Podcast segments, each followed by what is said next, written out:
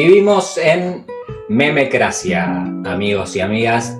Cualquier tema, sea serio o importante, sea liviano o fundamental, más temprano que tarde entra en el caudaloso río de los memes. Ahí corremos todos a compartirlos, a mirarlos, a ponerlos en nuestros estados de WhatsApp. Y todo termina, como decía Disépolo, en el mismo lodo. El poder ha encontrado en el humor también, lamentablemente, una manera de empantanarnos el pensamiento. El modo ha encontrado de que todo debate se vuelva trivial y tan efímero como la historia de Instagram.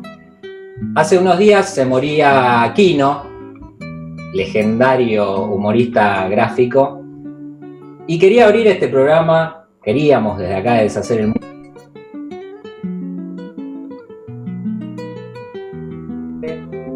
es el paradigma de lo opuesto ¿no? a todo lo que mencionaba antes.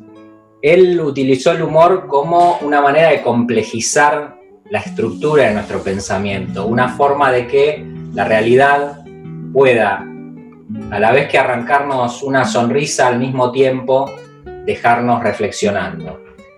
Hoy le rendimos homenaje a Quino, Joaquín Salvador Lavado, intentando reivindicar ese humor como la gesta de la verdadera revolución.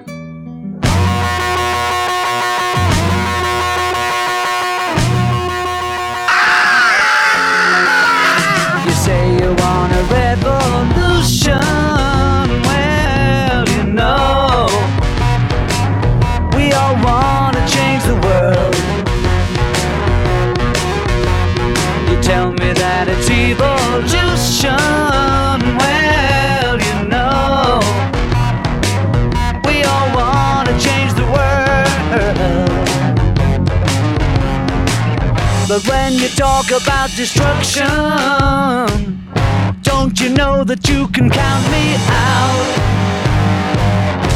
Don't you know it's gonna be alright?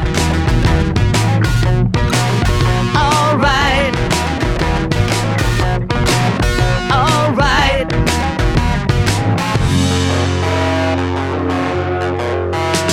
You say you got a real solution.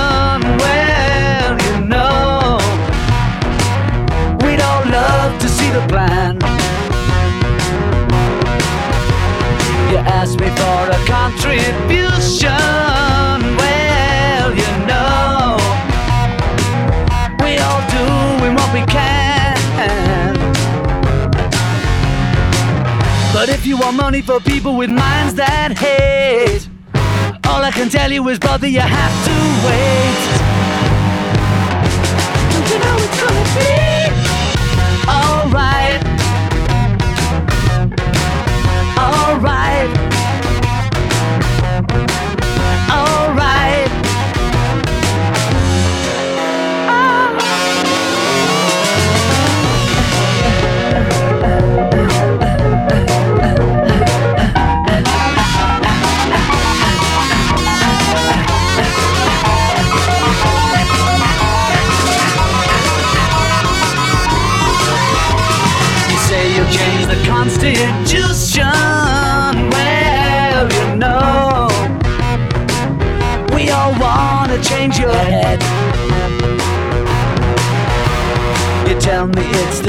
The institution.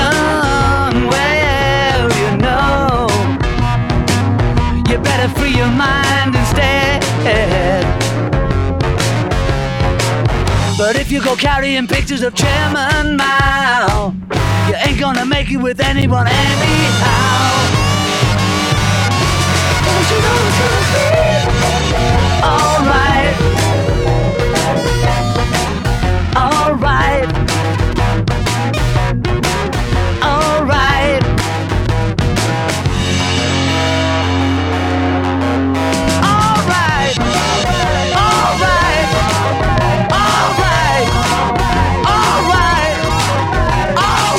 Días a todos, amigos y amigas. Bienvenidos a Radio La Madriguera, bienvenidos a Deshacer el Mundo.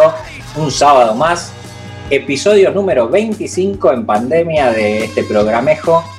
Y hoy es 3 de octubre de 2020, por supuesto. Saludo a mi amiga Noé Horn. ¿Cómo andas, Noé?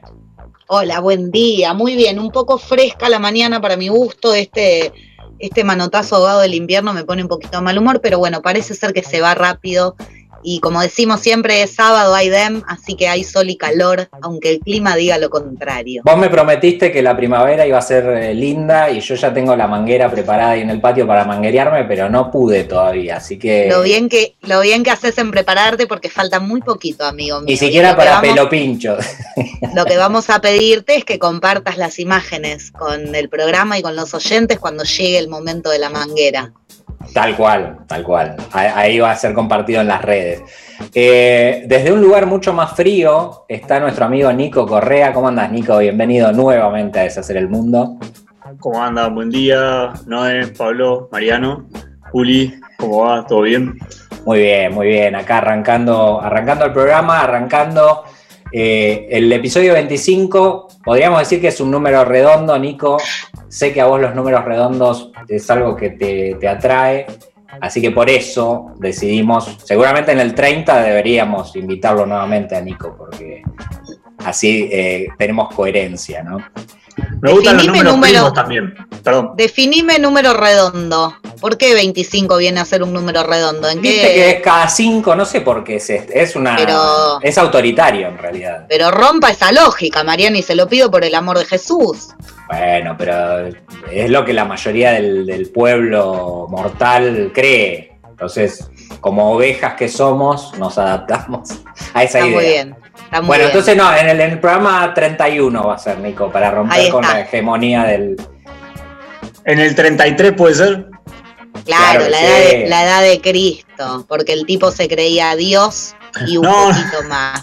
Así le juego, le juego. Ah, está muy bien, está muy bien. Hay que jugarle, hay que jugar. La quiniela. Che, bueno, abríamos el programa hablando de Kino, homenajeando a Kino, quien se nos ha ido a los 88 años. Eh, yo de chico no leía Mafalda, no leía Kino, no lo entendía. Cuando viste venía en la revista de Clarín, que leíamos tanto en aquellas épocas, eh, yo lo pasaba de largo porque no lo entendía un carajo de chico.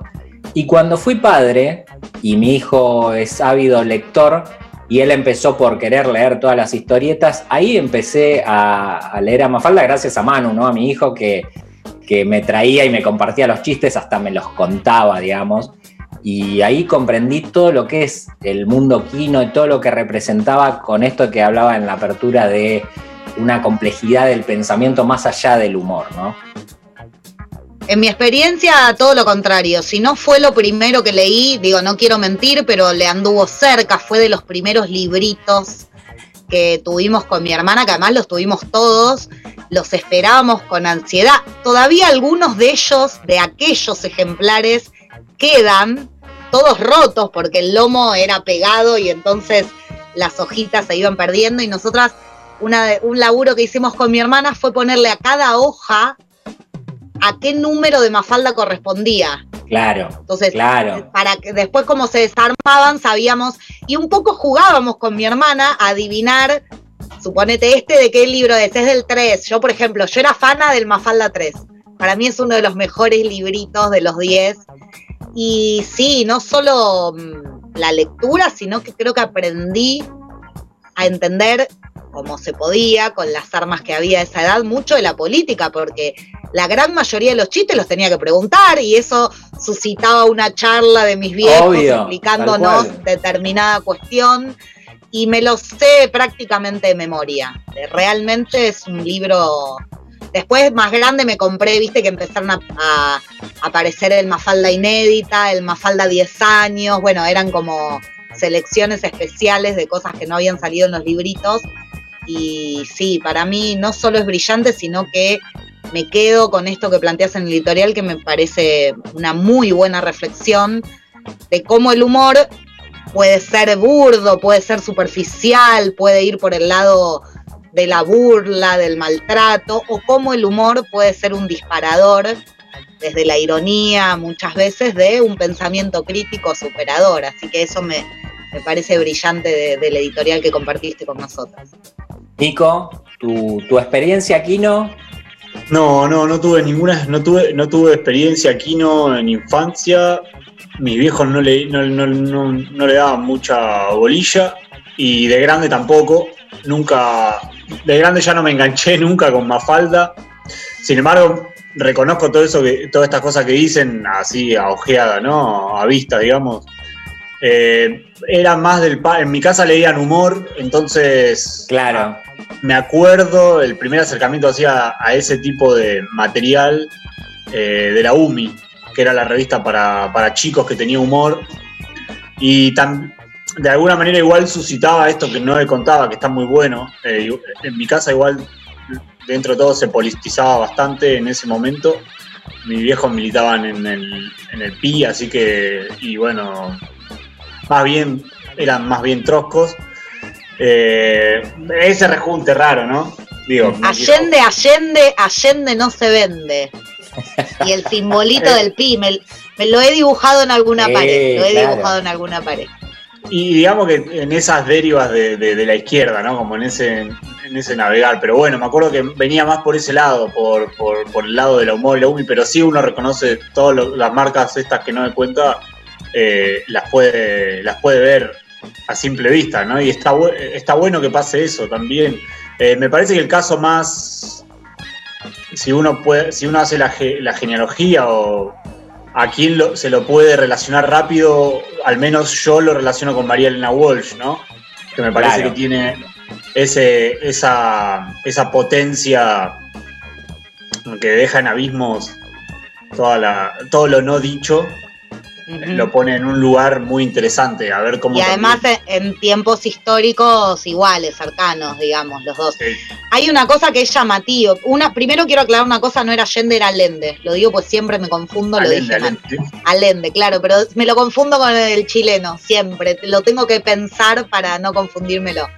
Eh, no, una cosa que iba a decir en relación, creo que tanto a Mafalda como a María Elena Walsh, quizás más a Mafalda, cómo trascendió la infancia. Porque digo, Mafalda es una pieza que parece para chicos, pero la verdad que es completamente, digo, hará uno distintas lecturas en el transcurso de su vida pero es una lectura que trascendió totalmente a la infancia, digamos. Me No, y aparte- también, Y aparte cómo trasciende también generaciones, porque Kino la dejó de dibujar en, no sé, en los años 70, creo, a Mafalda, y cómo sigue perdurando en el tiempo es, es alucinante, es alucinante. sí, y es alucinante en varios sentidos, porque cual, significa que cual. muchas cosas no han cambiado nada, o a lo sumo han cambiado las épocas y algunos actores, pero sigue siendo Es todo que la historia, la historia de la humanidad es medio así, ¿no? Es media cíclica y, y constante.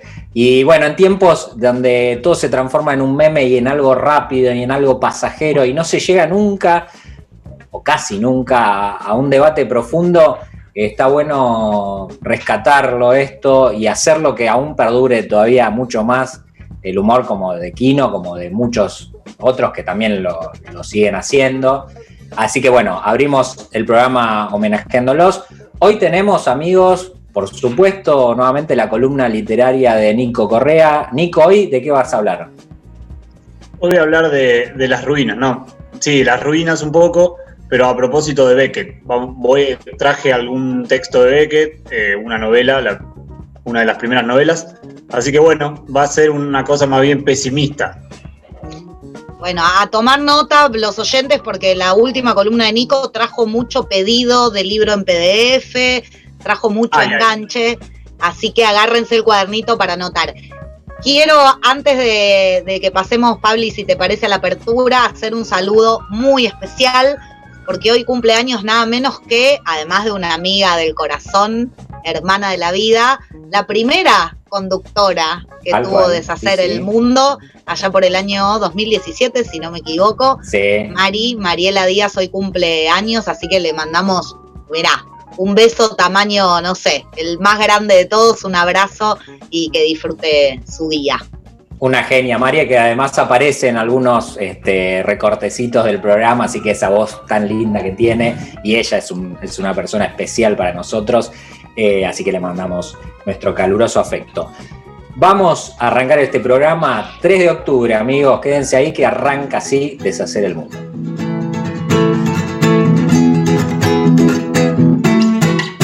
¿Deshacer el qué? Leer. Leerse. Andar despeinada. ¿Qué mundo? Hacer ruido. Escuchar.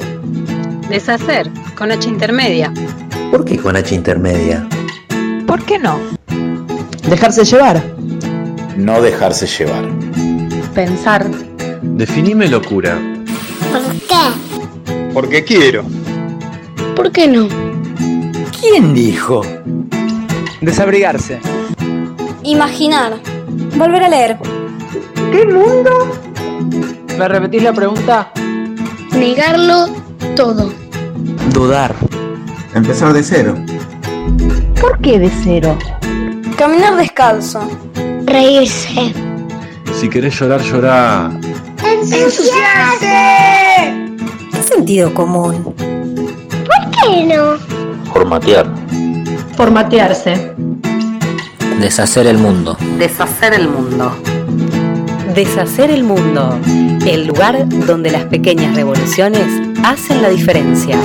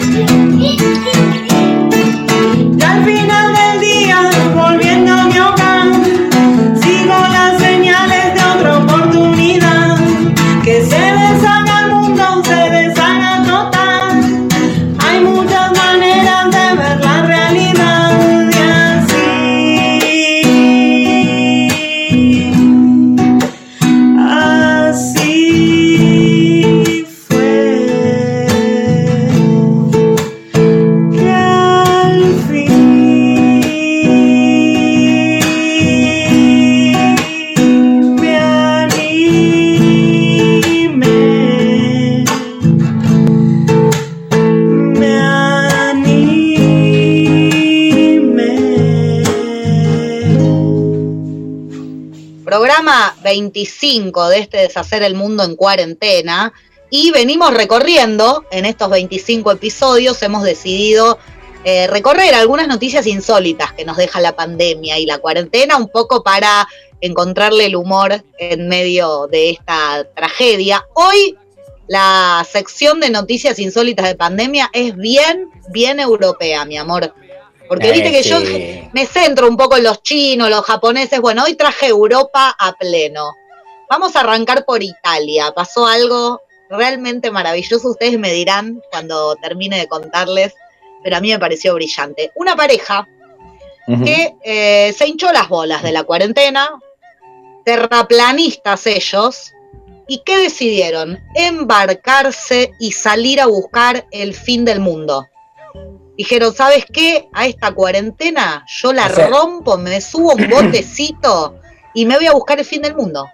Porque en algún lugar termina la Tierra si es plana, chicos. Claro, claro. Un Ellos lugar- ¿Y pero qué querían? Llegar y caerse, digamos. Querían llegar, tocar la medianera y volver, no sé Claro, muy bien, que claro. no sé, no sé qué se imaginan, no sé qué estaban buscando. Es como Truman Show, ¿viste? Que hay una pared con una puerta, algo así.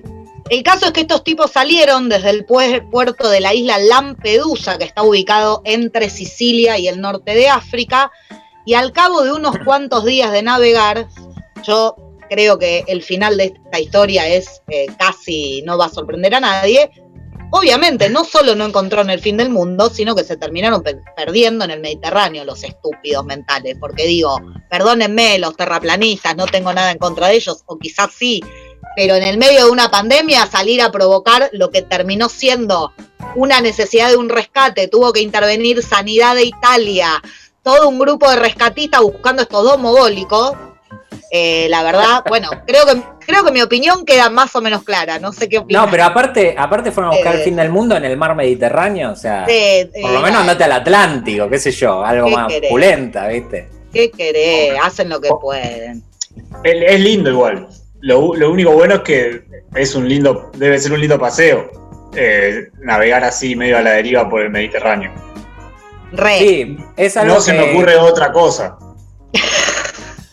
Bueno, que- ahora que mencionás esto de la deriva, Nico, vos sabés que uno de los comentarios que recogió eh, uno de los rescatistas, que le llamó la atención, que los tipos usaban una brújula y aparentemente los terraplanistas no debieran usar una brújula como referencia, entonces el tipo lo mencionó como un dato llamativo, ¿no? Como una incoherencia este, en este viaje loco que finalmente terminó usando recursos de la sanidad estatal para el rescate, para hospitalizarlos, porque terminaron nada grave, Obvio. pero terminaron con una situación de salud a revisar, para después cumplir el aislamiento. O sea, la verdad, chicos, cuando se aburran de la cuarentena, hagan masa madre, déjense de hinchar las pelotas con salir a navegar y poner a, a medio Italia en situación. Bueno, Me gustaría, me gustaría saber qué, qué piensan ahora. Probablemente sigan Claro. pensando lo mismo. ¿eh? Seguro, seguro. Deben pensar que tuvieron mala suerte y que el fin del mundo no estaba, no estaba Para ese listo lado. para que ellos Tienen que agarrar para el otro lado ahora. Claro, agarrar para ahora, después de los 40 días de aislamiento, arrancan para el otro lado. Nos vamos a ir a España. Ah, perdón, digo, son- es, lo podemos llamar como los efectos de la cuarentena también, ¿no? El terraplanismo Sí. no, eso ya es como una estupidez No, eso- anterior, pero Las cosas locas que la gente está dispuesta a hacer por salir del encierro. Totalmente. sí. Uno, uno acá nomás desde su lugar chiquito, de su pequeña posición, ve cosas como extrañas también, ¿no? La gente hoy, o digo, hoy salí temprano a hacer una recorrida y las colas que se arman por cualquier cosa sí, sí, es sí. Es verdad, es verdad. notable.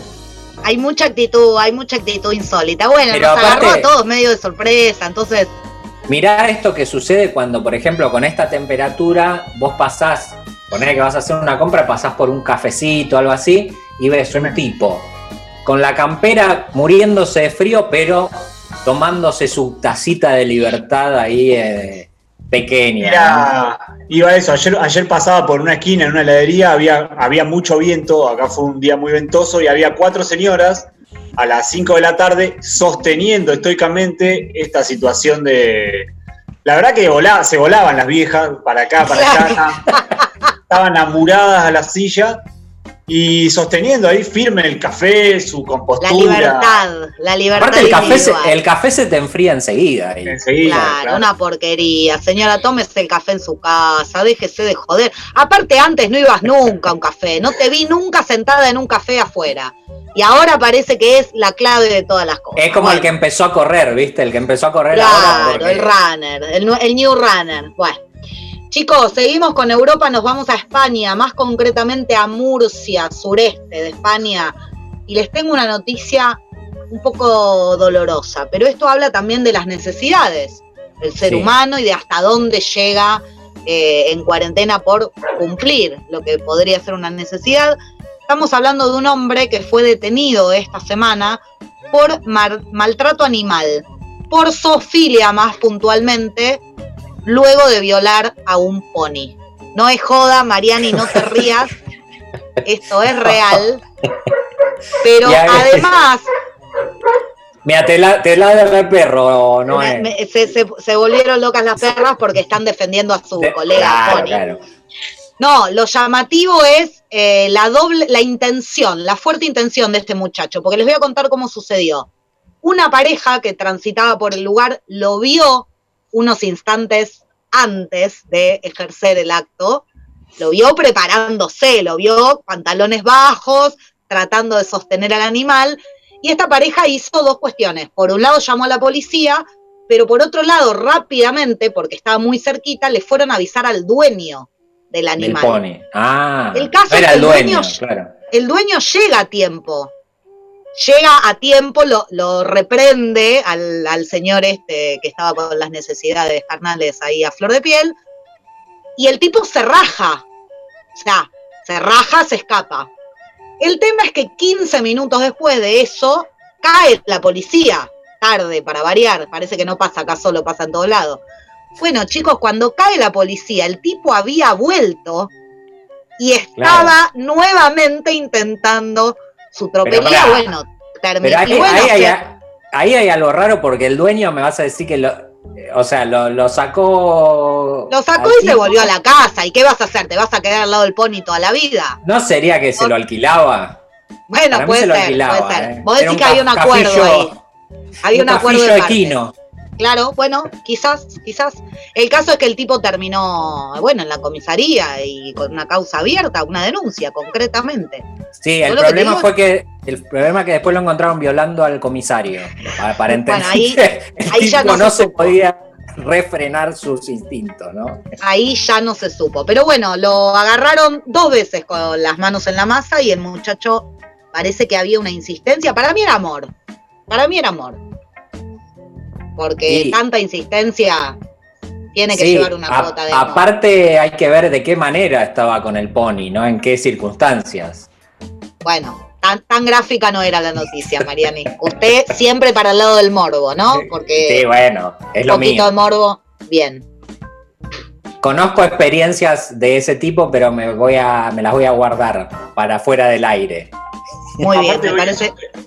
Es como, está bueno, está bueno la noticia, porque es un tema muy sensible hoy, con toda la visibilización que tiene eh, el animal o la animalización de los de las bestias, digamos, ¿no? Digo, hoy se están humanizando en muchos sentidos, o se les está devolviendo la categoría de seres vivos, digamos, ¿no? Con todo el tema de la carne y la faena Sí. que sufren para Pero- llegar al sí, pero más allá de eso, más allá de eso, Nico, también hay una sobrehumanización de la, de la fauna y de las mascotas, me parece. Sí. O sea, perritos con, con camisa y sombrerito comiendo en una mesa, digo, no sé si No, van al psicólogo, algunos van al psicólogo. también. Que- bueno, el que- pony este probablemente necesite un psicólogo. Sí, seguramente. No, déjame agregar una sola cosa, Mariani, es un debate muy amplio que planteás. Digo, probablemente que un perrito tenga camisa y coma y no sé qué, no sería tanto problema si todos los humanos tuvieran camisa y pudieran comer y en una mesa. Me parece que a lo mejor donde está el planteo es en las prioridades. Digo, eh, me parece bárbaro que los galgos no corran más y no los lastimen. Pero me parece bastante más importante que los pibes morfen. Es mi posición. Yo igual, igual digo, yo siempre tengo la teoría, ¿no? El que tiene una sobredimensionado amor, no, no le digamos amor, pero una sobredimensionada intención con los eh, mascotas y animales es porque tiene una carencia muy grande en relacionarse con seres de su misma especie, ¿no? Pero bueno, si no, preguntas, preguntáselo al español. Se ve que no, Preguntale al español. tal cual. Aunque sea que se compre una muñeca inflable, ¿no? Pero En relación a esta última noticia, recordémosles a los oyentes que hubo consigna de esta semana en las redes y que la consigna dice, ¿te descubrieron haciendo algo que no debías? Contanos, contanos esa anécdota, tenemos ya varios mensajes que vamos a compartir hacia el final del programa, Nico vaya pensando, Ulises vaya pensando, para contar eso jugoso, ese día que estabas haciendo algo que no tenías que hacer y te sorprendieron qué, con qué miedo, qué miedo da esta Miedo, consigna. Miedo. Vamos a la tanda y volvemos con la columna de Nico Correa.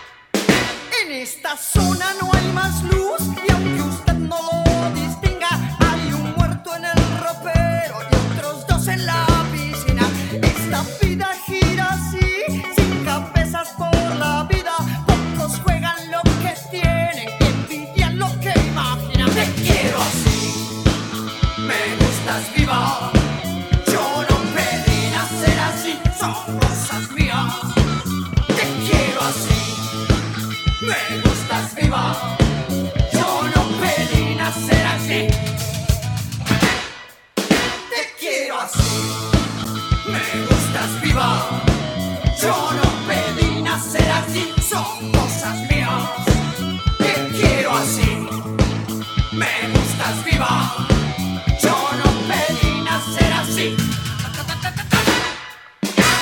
Deshacer el mundo. ¿Deshacer el qué? Deshacer el mundo. Deshacer el mundo. Deshacer el mundo. Deshacer el mundo. Deshacer el mundo. Deshacer el mundo. Deshacer el mundo. El lugar donde las pequeñas revoluciones hacen la diferencia.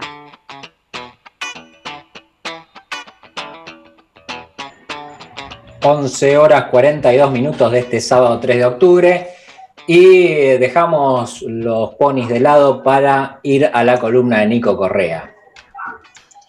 Bueno, eh, como les había contado un poquito eh, en el inicio del programa, hoy ya hace un tiempo también experiencia de, de pandemia, lectura en tiempos de pandemia o relectura en tiempos de pandemia. Eh, les voy a compartir un poquito de Samuel Beckett, el escritor europeo, dramaturgo, poeta también, ensayista, una de, las, una de las grandes figuras en el mundo literario, también filosófico, del pensamiento occidental, de la primera y segunda mitad, eh, digamos, del siglo, del siglo pasado. Eh, nació Beckett en 1906, murió en el 89, así que tiene un, recorrido bastante interesante en cuanto a, a grandes episodios, digamos, de la historia mundial. Eh, justo hoy, en estos días, hace 30 años, la reunificación de Alemania, así que es como un, buen dato, ¿no? También tenerlo en cuenta. Y Beckett en el 61, digo algunos, algunos hitos aislados como para que lo asociemos, recibe el premio Formentor junto a Borges. Borges, quien decía, eh, por ejemplo, de Esperando Godot, una, de sus propuestas teatrales más eh, influyentes en, el mundo del arte eh, postmoderno, con un montón de, in- guiños e indicaciones. casi es un manifiesto artístico. Borges que decía que en esa obra de teatro uno está esperando algo que nunca sucede, entonces que eso le parecía extremadamente aburrido y no tenía sentido leerla. Eh, interesante también, interesante también el, el comentario Borges, siempre siendo Borges. Beckett, que en el 69, en otro año importante para eh, la, para la humanidad, recibe el premio Nobel y es considerado uno de los grandes autores eh, que se encarga de experimentar así como la vez pasada hablábamos un poquito de Berhan, que también eh, fue un autor eh, que se encargó de, de hacer algunas experiencias literarias. ¿Y, con qué me refiero a esto? Hablo de poner al sujeto lector, ¿no? a nosotros que estamos ahí leyendo, ponernos, eh, sacarnos de nuestro espacio de confortable, ¿no? Se dejan atrás las historias eh, argumentales, las tramas, digamos, las lecturas más simples. eh, se rompe con el, con el famoso mito de lectura de playa, ¿no? Uno se lleva un libro para la playa, algo entretenido y se termina queriendo suicidar. Sería como, ¿no? Claro. un comentario eh, eh, Beckett, además eh, de la experimentación literaria, también es uno de los íconos de- del teatro del absurdo, eh, de un mundo en ruinas. Pensemos, eh, él es discípulo, asistente de Joyce, lo ayuda en la investigación que lleva adelante Joyce en algunos de sus trabajos más fundamentales. Entonces, supongo que todos estos años de formación, es un escritor además, eh, ad later, digamos, eh, viene de la periferia de Europa, nacido en Dublín, em, irlandés, con todo lo que es, eh, el ser irlandés en Europa eh, tiene, ¿no? La impronta que, que tiene. Más allá que empieza a escribir eh, en inglés y luego hace una gran transpolación, las novelas las publica ya escribiendo en francés. Un tipo que maneja, se traduce a sí mismo. Y es interesante, Beckett, eh, para mí lo es en, todo, en todas sus experimentaciones, porque realmente recoge el espíritu de, de las ruinas, ¿no? de lo que queda del mundo después de las dos guerras. Pensemos que transita las dos guerras, el impacto de estas dos guerras. Si veíamos en una, un- una fuerte tendencia a, la estética del fracaso o al mundo en ruinas, eh, al, pesimismo en cuanto a la condición humana, bueno, eh, la experiencia en Beckett es eh, su- superadora en esa línea, ¿no? Beckett tiende a una a un pesimismo total y eso también lo, ubica en, el umbral del posmodernismo, ¿no? Y uno si transita sus textos, sus obras de teatro, eh, Final de Partida, que es uno de los momentos más, más altos de, su dramaturgia, eh, obviamente esperando a Godot, eh, va, a ver este, la composición de es- escenarios donde no se sabe bien uno dónde está parado, donde no hay ninguna referencia, ¿no? Solamente en Esperando a Godot hay un árbol, hay algunos, todo es árido, todo es desértico, todo es eh, apremiante, ¿no? Un clima muy opresivo para los personajes que por lo general siempre transitan un- una suerte de humor negro muy interesante en Beckett. Digo, suele pasar que uno lee Molloy, que es una, eh, una de sus primeras novelas del 51, o Malón muere, que también es del 51. Están escritas entre el, entre el 46 y el 50. Estos años son importantes, bueno, para la humanidad son importantes, ¿no? La Y luego posguerra. también, ¿cómo, cómo? La posguerra, digo. Exactamente, lo que queda, lo que queda de la humanidad. Que una humanidad que, o un sujeto que había que, creía haber visto eh, la suma de los horrores post Primera Guerra Mundial, luego viene la Segunda Guerra Mundial en el medio del nazismo. Y no, bueno, ahí hay toda una batería de lecturas y de, asociaciones Sí, vos, eh, vos hablabas de Esperando a Godot, por ejemplo, que digo, en un, en un análisis podría decirse, ¿y ahora qué queda? ¿Qué más queda por, por esperar, no? Exactamente. Además, creo que plantea también, perdón, interrumpí, ¿no? Creo que plantea también una suerte de sinsentido, no solo que esperar, hay que esperar algo, hay, hay como me parece a mí, un sinsentido de la vida. Me parece además muy interesante que lo traigas para un momento de la humanidad como este que estamos transitando. Porque digo, hoy no es una guerra, pero le pegan el palo. Digamos, eh, por supuesto en otros términos, pero en esto de la incertidumbre de qué esperar, de qué mierda viene, de, que- de- este sinsentido de alguna manera se vuelve a poner de relieve en este contexto. Es muy interesante eso porque hay, pasa algo con el tiempo. ¿no? Uno percibe que la cadena de relatos continuada se rompió, en algún lado se fragmentó. Y un poco es esto lo que hace Beckett, ¿no? Meterse en la historia. A propósito de Beckett, yo ayer cuando ah, ensayaba algunas, eh, algunas notitas, cosas, em, siempre cuando leo este tipo de, de propuestas que a, a mí me seducen mucho, eh, recuerdo aquel, a, a una pintura, una obra de Paul Klee eh, que se llama Angelo, Angelus Novus, eh, es de 1920 también. Ahora voy a tratar de compartírselas eh, acá en, para que después quede grabado y hagamos la cosita de, Claro, para aquellos que lo vean, los, los que están viéndolo por YouTube, los que están en la radio, bueno, después lo pueden buscar en el video de YouTube, la imagen que está compartiendo Nico con nosotros. Angelus Novus es, bueno, como les decía, una obra de, una obra de Klee de 1920. No voy a ahondar mucho en la obra en sí porque la verdad es que, eh, nada, se ha escrito mucho y cosas mucho más importantes que las que yo puedo decir. Pero sí es interesante que esta obra acompañó a Walter Benjamin durante gran parte de su vida. Él la adquirió en 1921 y pensemos que Benjamin estaba viendo también esta condición eh, humana que tendía hacia el fracaso directo. Eh, en 1921, cuando la adquiere, todo el tiempo medita a propósito de esta, de esta obra, tal vez también per- percibiendo un poco el clima eh, que sucedía en Europa. Estaba a víspera, el nacionalsocialismo se estaba formando. Benjamin todo el tiempo se. de hecho, esta obra lo acompaña enmarcada, digo, la lleva con un cuadrito cada vez que va escapando de, una, ciudad en ciudad y en un momento tiene que deshacerse de esa estructura, la guarda como lámina y cuando finalmente es capturado en esas huidas, eh, eh, la, va, la va pasando cual posta, hasta que bueno, termina obviamente la viuda entregándolo al museo, creo que está en Jerusalén ahora.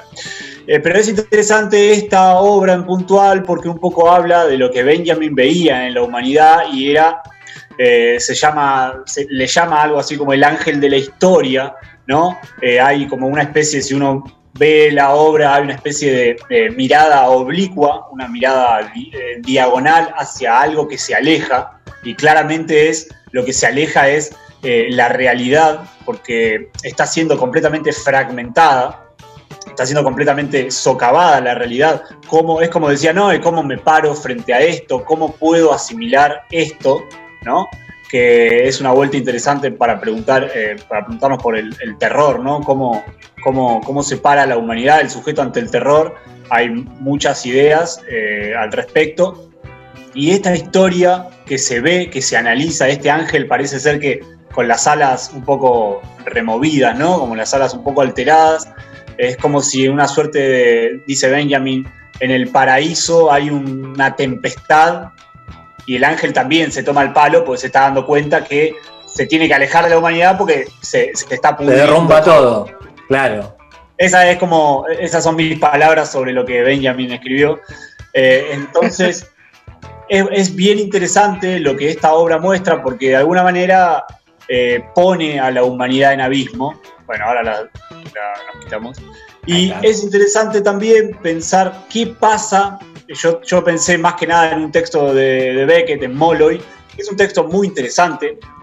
Eh, porque a mí me gusta cómo trabaja con el humor negro. Por ejemplo, voy a leerles un fragmento muy corto para, para ilustrar de alguna manera todo esto que estoy diciendo. En un momento dice, eh, mi madre me, ve- me veía con gusto, es decir, que me recibía con gusto, porque hacía mucho que no veía nada. Voy a hacer un esfuerzo para hablar de esto con calma. Éramos tan viejos, ella y yo, me había tenido tan joven que era como si fuéramos un par de viejos con pinches, sin sexo, sin parentesco, con los mismos recuerdos, los mismos rencores, la misma expectativa. Ella nunca me decía hijo, además yo no lo habría soportado. Sino Dan. No sé por qué. No me, llamo, no me llamo Dan. Dan quizá fuera el nombre de mi padre. Sí, quizá pensaba que yo era mi padre. esta es una de las escenas que construye relato y sentido en, esta novela, que es la segunda novela de Beckett. Y es interesante porque apunta también hacia uno de los pilares de- de la construcción de cualquier relato, que es de dónde venimos, y también aboga por una situación bastante enloquecida. Tiene una relación muy particular con la madre, eh, se los recomiendo, también para leer eh, cómo se procesan las relaciones parentales, ¿no? Con el papá, con la mamá, qué pasa. Bueno, acá hay unas escenas muy interesantes en relación a la madre, al ano también. Eh, hay unas escenas eh, muy escatológicas, muy interesantes, eh, muy bien narradas. Y acá empieza a pasar algo con Beckett que también pasa con Bernhard. Es, es decir, el lenguaje, el modo en el que se cuenta la historia, si hay un contar, la- si, hay, si, hay, si hay que contar una historia, porque en- en Beckett las historias son muy chiquitas, lo que hay luego es una especie de búsqueda experimental en el lenguaje donde se dice y se desdice y se contradice, armando todo el tiempo una cadena infinita de significados, ¿no? Es como si con 10 palabras pudiese escribirse una trilogía, como son Molloy, Malón muere y El Innombrable. Y eso es interesante porque es otra vez, como les decía, te pone en un lugar de lector bastante, bastante choto.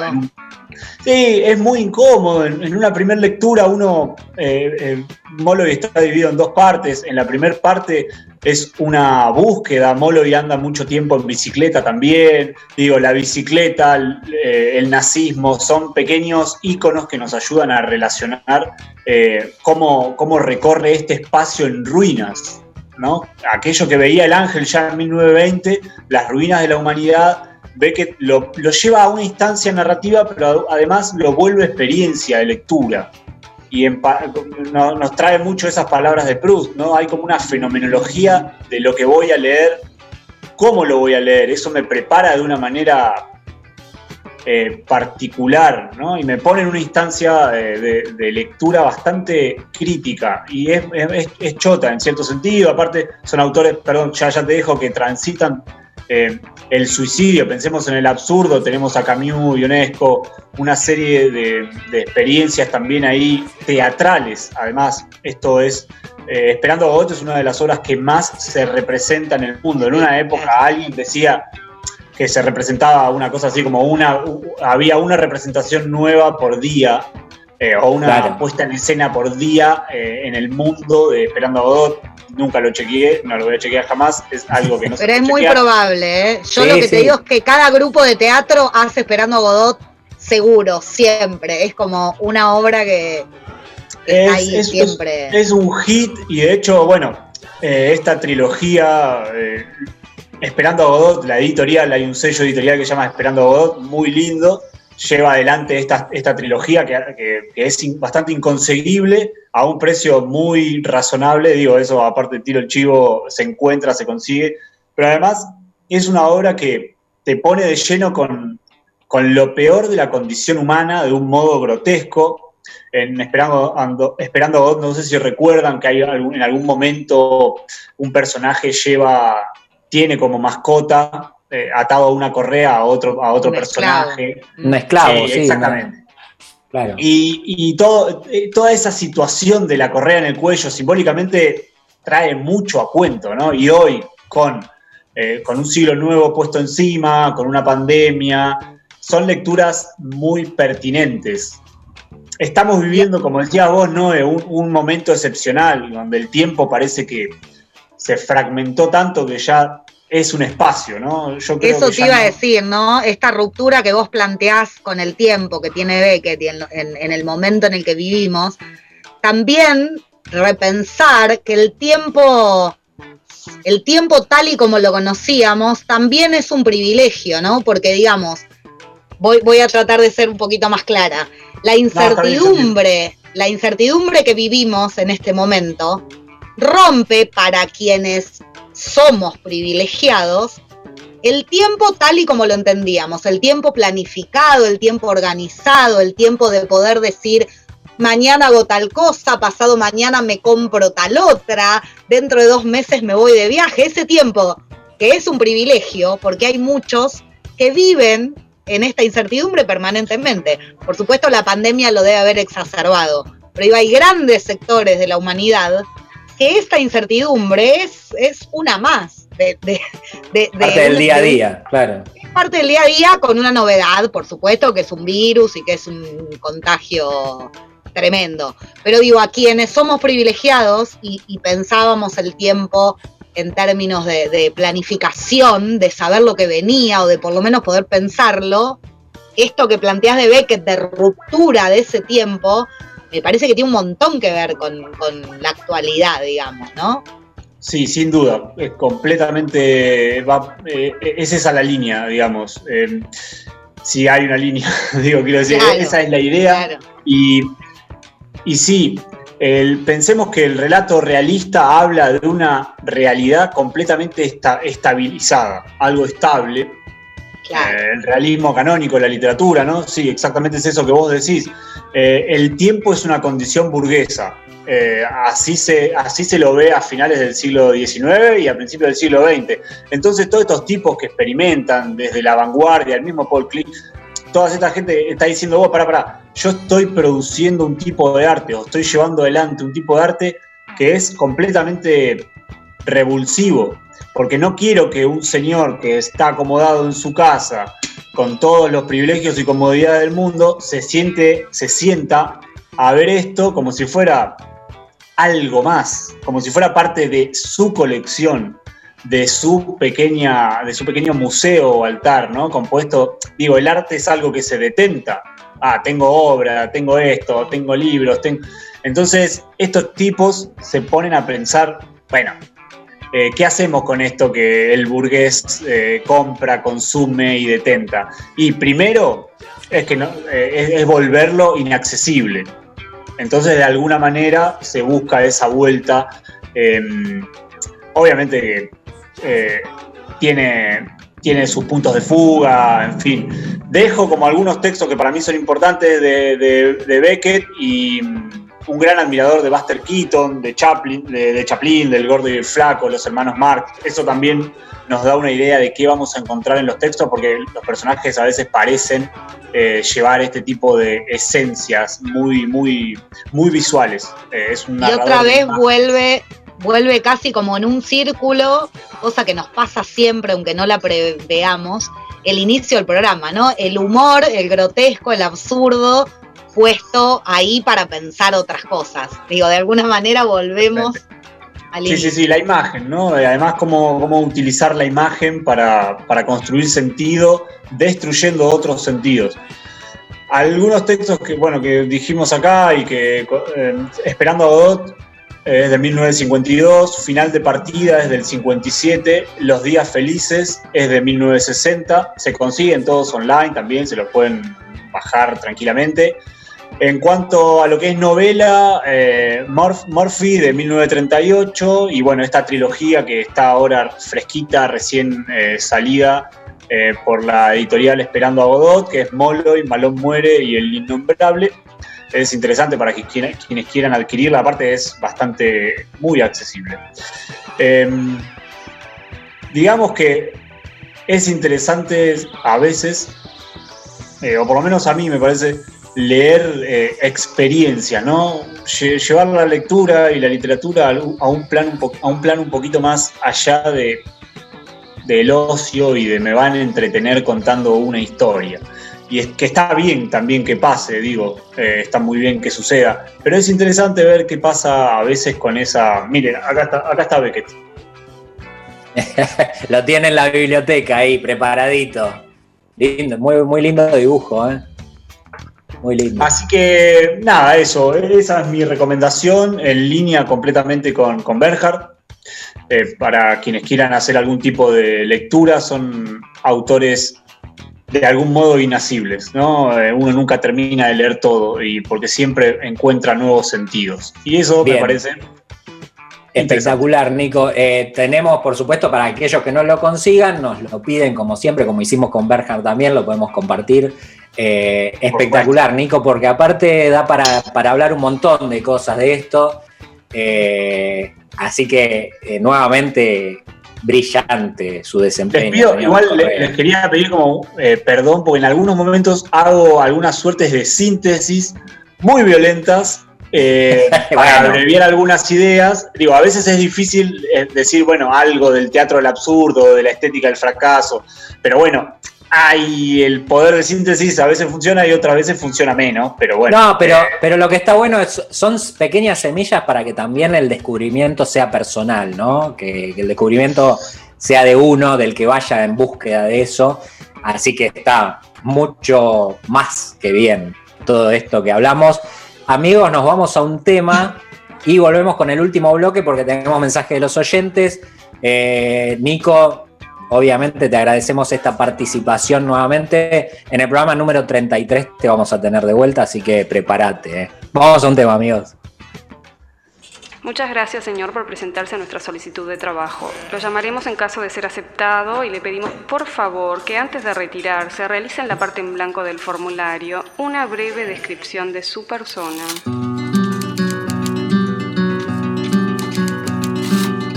Mido un metro ochenta y uno, tengo un sillón azul, en mi cuarto hay un baúl y me gusta el almendrado. Me despierto alunado, mi madre es medio terca, aunque nunca estuve preso, anduve cerca. Soy de Aries, pelo castaño, algo tacaño y no colecciono nada, guardo la ropa ordenada. Me aburro en Nochebuena, si estornudo no hago ruido y no hablo con la boca llena. Puedo decir que soy de pocos amigos, pero de mis enemigos no sé cuántos cosecho. Tengo el ojo derecho desviado, dicen que soy bueno aunque no sea bautizado. Nací a las 3 de la mañana me llevo bien con mi hermana, no creo en ovnis ni en zombies y uso prenda hasta GM. Juego con fuego aunque el fuego me queme. Pero no soy tan complicado como para huir y quedarme aquí en silencio.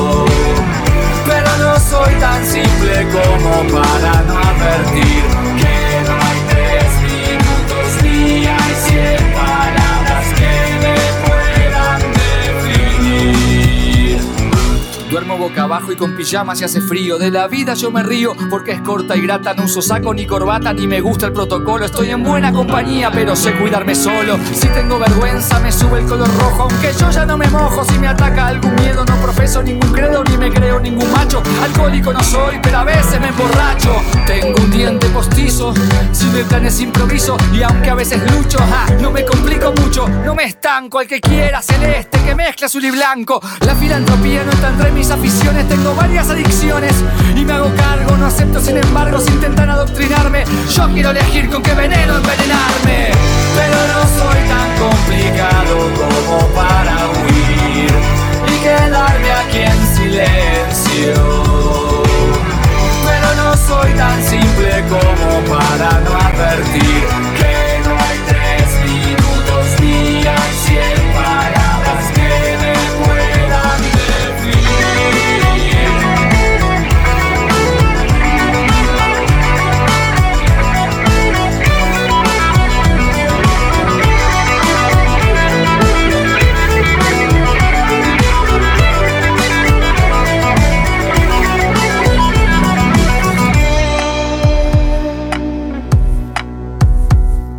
Mi padre era doctor, pero manejaba un taxi. Enfrentó por mala praxis un juicio despiadado. No tuve legado ni familia de linaje. Y a veces el pasado me cobra peaje. Tengo perro y una marca en la rodilla. No siento cosquillas. Trabajé en el municipio. No traiciono mis principios porque eso es lo primero. Si naciste incendiario, no te mueras, bombero. Nunca cuentes todo. Mi abuelo me decía y no contó en su agonía. Donde puso el testamento y yo no puedo, aunque intento tener todo lo que quiero.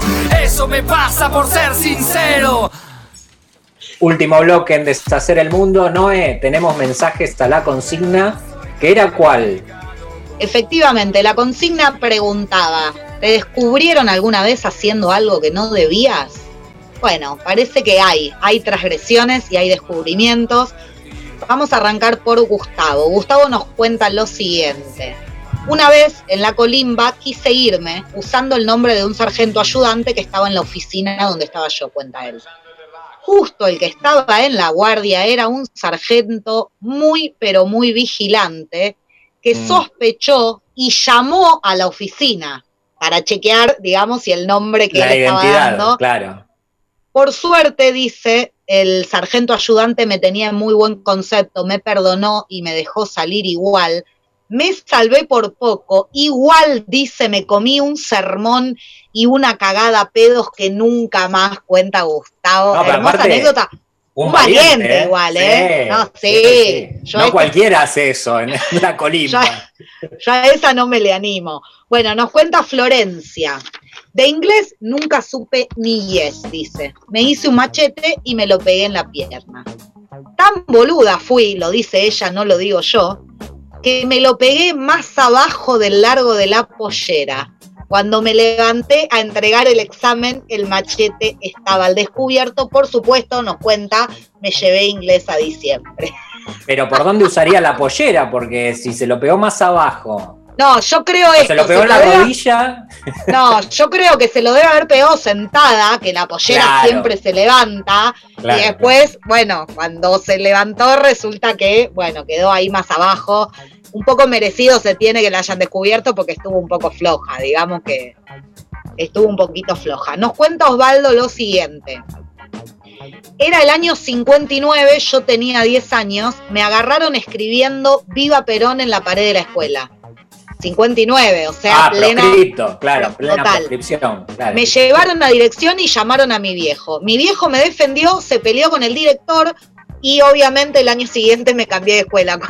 Osvaldo. Claro, Bueno, claro, lo, lo agarraron en una, digamos. Bueno, bien por ese padre que, que bancó la parada. claro, aguante, aguante. Perón, carajo. Igual tiempos difíciles, digamos, ¿eh? Plena Obvio, obvio. año 59.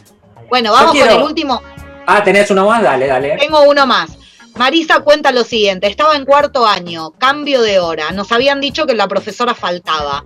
Me pongo al frente de la clase y empiezo a imitarla. Chan, la profesora al final vino. Se quedó detrás mío hasta que terminé la imitación. Cuando la vi entré en pánico y la mina me dijo, te faltó algo, no te tiraste el pelo para atrás como lo hago yo. Bueno, una grosa la Hay profesora. complicidad, está bien. está Dentro bien. de todo se la bancó. Yo quiero saber eh, a Nico Correa si lo agarraron o lo Dios pillaron. mío. Dios mío. Seguro que haciendo un exorcismo en eh, un parque de Lavallol, algo raro tiene que ser, Nico, lo tuyo. No, no, me han agarrado muchas veces en cosas que, nada, no, como a todos me parece, ¿no?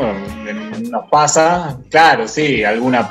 En algún Ah, momento. algún- Pero creo que la vez que más incómodo me sentí fue, yo jugaba al fútbol cuando era chico y me había ido a probar a Ferro con unos amigos, eh, de Hurlingham a, a- a Caballito había un viaje, entonces nos metimos ahí en, en- no teníamos un peso además, y nos metimos en un supermercado, en un jumbo, era muy chiquito, y a, a afanar un par de cosas, digamos, para poder comer, pues teníamos... A proveerse el alimento. Sí, y nos enganchó el de seguridad y como que nos hizo una, pequeña... eh, nos, nos fue Requisa. espiando. Claro, y veníamos como bastante potente de, com- de, de cosas, ¿no? Nos habíamos cargado muchas cosas. Y cuando hambre. estábamos yendo, claro que uno se siente victorioso y dice, mirá, me voy a morfar todo esto, qué sé yo. Eh, el tipo nos agarró y, y nos obligó a pagar eh, una parte, porque obviamente no teníamos plata. Y fue, me acuerdo, una situación muy, muy fea porque nos seleccionó ahí adelante, como en el hall del supermercado. una vergüenza total.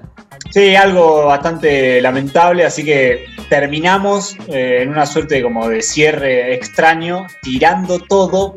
O sea, empezamos a sacar las cosas de la mochila de, de mi amigo, tiramos todo y nos fuimos corriendo.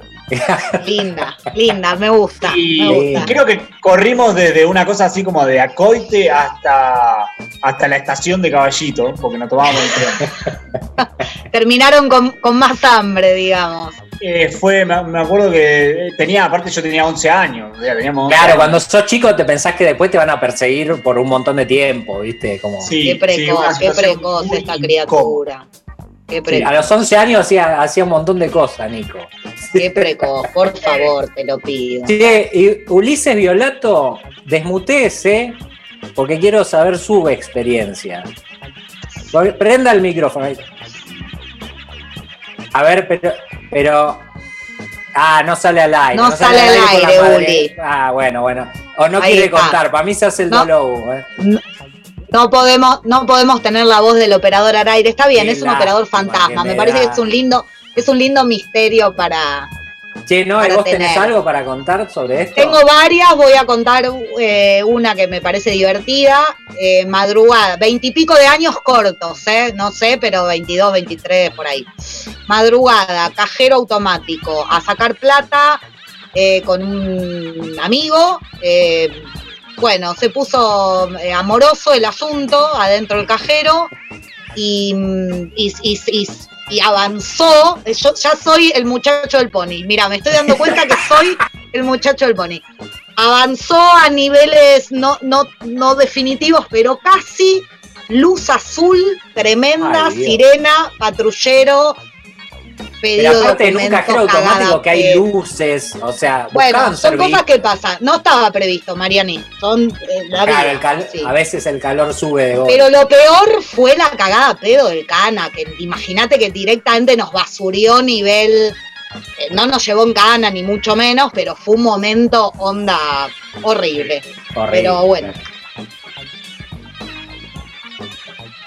Sí, claro, nosotros dijimos, ay, mirá, se prendió la luz de Bueno, color, no, claro, luz de color, qué lindo, pero no, era la gorra.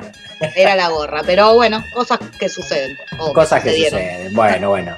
Bueno, amigos, tenemos que ir redondeando esto. Yo como, como Ulises no salgo al aire, entonces no puedo contar mi experiencia. Pero Ah, qué, qué lindo, ¿no? Qué lindo ser el conductor del programa y decidir cuándo contar. ¿cuándo cortar? No, no, voy a, voy a contar mi experiencia que es muy linda, es, es hasta tierna. Cuando tenía seis años en la escuela primaria, pedí permiso en medio de la clase para ir al baño. Claro, mi escuela era gigante. Cuando bajé las escaleras y quise ir al, al baño que quedaba en el fondo del patio, me dio un miedo bárbaro. Tenía seis añitos. Entonces me puse del lado del patio, pero en la, en la pared de la, de la dirección, a mear. Sobre la pared. Es de aquí que salió al patio la vicedirectora con una alumna más grande y me empezaron a mirar preguntándose, ¿está haciendo lo que creemos que está haciendo? Claro. Y yo y comprendí eso y me avergoncé, no podía frenar ya porque estaba en el éxtasis de- del desahogo urinario. Así que continué, terminé y decí que la vicedirectora también fue gamba y no, no me reprendió, simplemente eh, me preguntó si había tenido miedo de ir al baño y eso. Así Ay, que mi amor, pues me dio ternura, María. eres una ternura, ¿viste? Al final chiquitito. soy el más tierno, uno anda con un pony, otro en el cajero automático. Amigos, esto ha sido todo por hoy. Nos despedimos gracias a Ulises Violato en Radio La Madriguera. Amigo querido, gracias por estar ahí. Gracias, Nico, una vez más por esta gracias columna y por. Noé, que tengas buena semana. Igualmente. Y buena semana para todos. Nos encontramos el próximo sábado acá en Deshacer el Mundo. Chau. Empezar porque sí. Y acabar no sé cuándo. El azul me da y el